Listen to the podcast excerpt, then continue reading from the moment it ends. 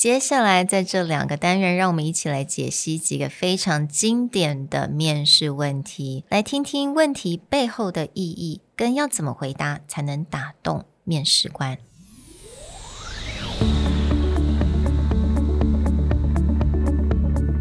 Hello，欢迎来到 Executive Plus 主管与沟通力的 Podcast。I'm Sherry, an educator, certified coach, and style enthusiast. 我相信专业有效的沟通是语言跟逻辑的完美结合。And I'm Nick, a startup consultant, corporate trainer, and late night gaming junkie. I believe great communication requires the right mindset and solid frameworks. 我们希望带给大家职场英语的技能、跨文化沟通技巧与其他能帮助您成为出色领导者的工具。Join us each week as we share our experience, research, and methodologies to take your communication and language skills from good to great.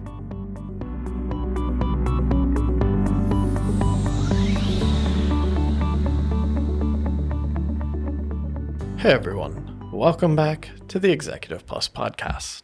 In part two of our three part interview series, we're going to look at some of the classic interview questions. What do they mean? Why do they get asked? And what's the mindset and structure of answering these questions? So, we're going to start with a very classic question of why are you applying? Mm. This is a really critical question because it quickly weeds out people who didn't look at the job description or don't know what the company does versus those who actually put the time into it. Hmm. Yeah. So why are you applying for this job? 我相信我们只要去面试的话，应该都会 马上问这个问题。那可能第一个问题都是啦，Tell me about yourself，right？但是 Tell me about yourself，我们在第一百六十七集的时候，我们就已经有带到了这种 self introduction。So why are you applying for the job？我们就来看看到底这个真正的问题是什么东西。Interviewer 他们想知道是 What can you do that we need you to do?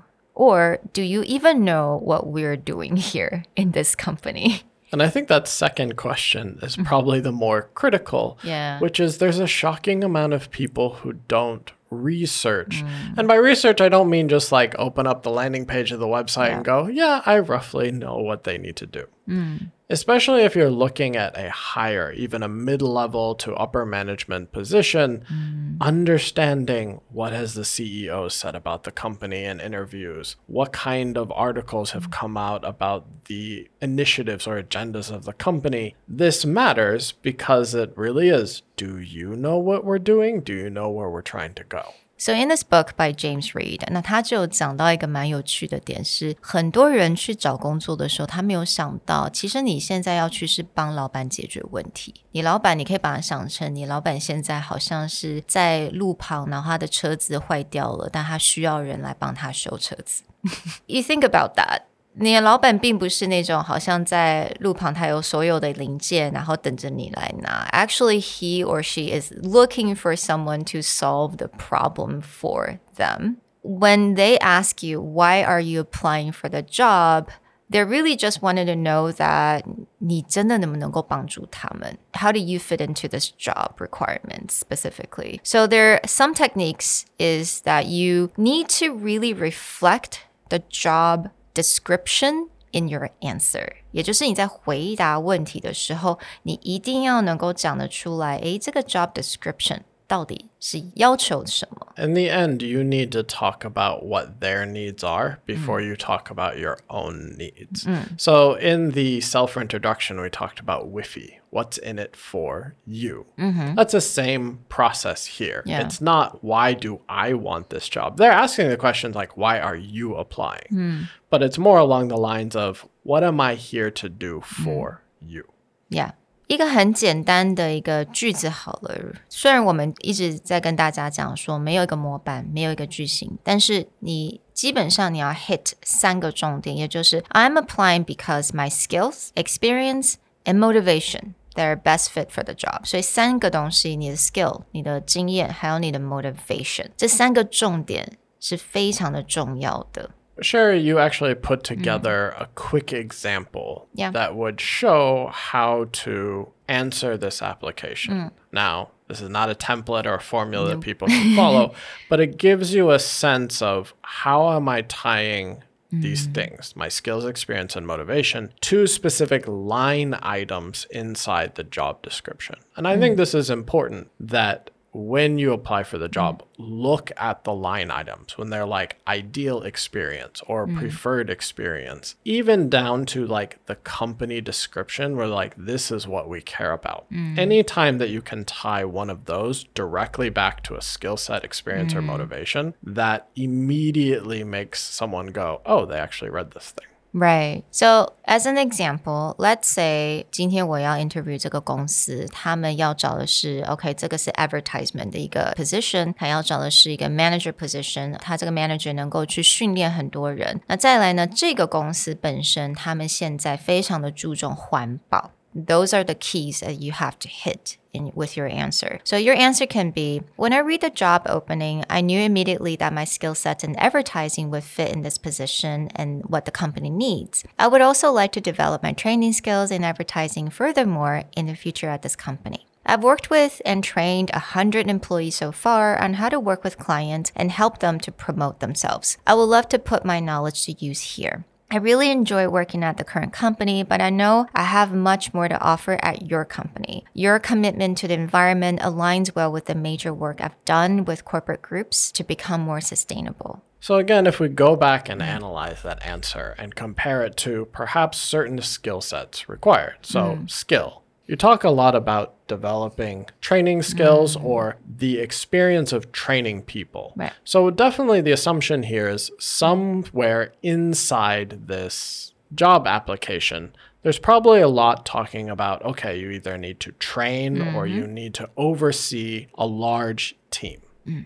So immediately incorporating in that it was like, okay, my training skills Yeah. in advertising are important. So specifically, the ability to train people and the mm. experience of training people are key to what you're doing. And then we get into that section about personal motivation, which is I enjoy my current company, but Yeah. something I'm very mm. passionate about Yeah. is sustainability. Mm. So tying it back to maybe the corporate has made some commitment or pledge to becoming more environmentally mm. friendly or changing their practices, this immediately ties in. So all three of those things, skills, experience, and motivations are tied into this answer. 所以不管你是要怎么样去回答这个问题，只要注意你这几点重点要达到，而且这个重点是要跟这个 job description 是完全相关的，我觉得就好了。所以没有一个特定的模板或者特定的句型，在这个地方我们就是要注意这几个重点。So let's talk about the answers that employers do not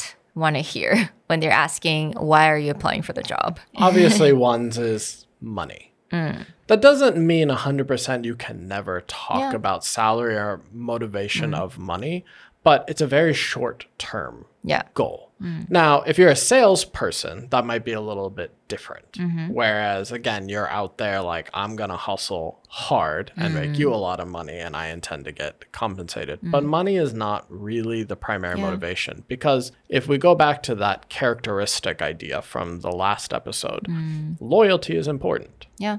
But if you're there for money, anyone who pays you more money mm-hmm. is an option for Yeah. leaving, right?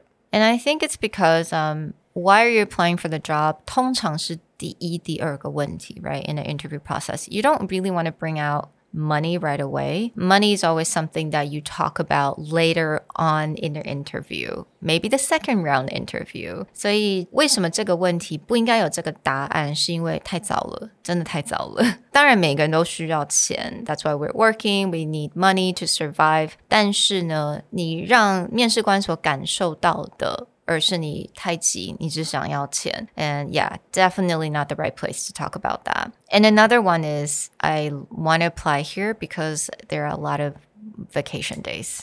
I don't think anyone wants to hear that. If anyone listened to our episode talking about Schitt's Creek, where there's a great part where one of the main characters asks her boss how many two week vacations she gets. Yes. It's not a great question. No. And also another one，我有听过还蛮多在台湾可能刚刚毕业的学生，有时候会回答是 This is closer to home 。 离家很近，变成是他为什么要 apply？OK，、okay, 那我觉得对于一个 employer 来讲，again，this is a very short term. What if you find somewhere that's even closer? Right. Or what happens if your family moves now Yeah. we're gone?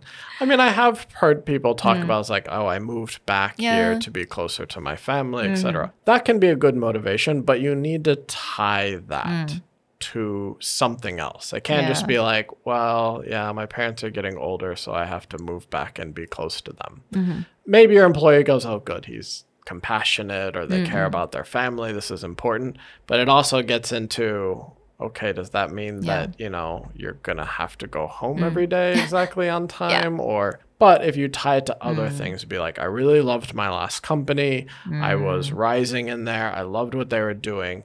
But, you know, due to some family health issues, I needed to move home.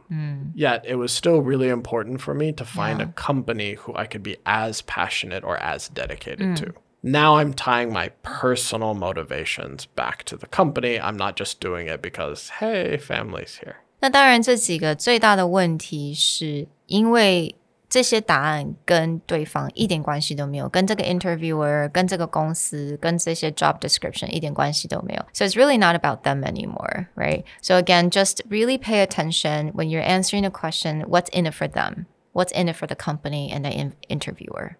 If you enjoyed our breakdown of how to answer this classic question, join us in the next episode where we tackle two other classic questions in our three part interview series. We'll see you guys there. Bye. Bye.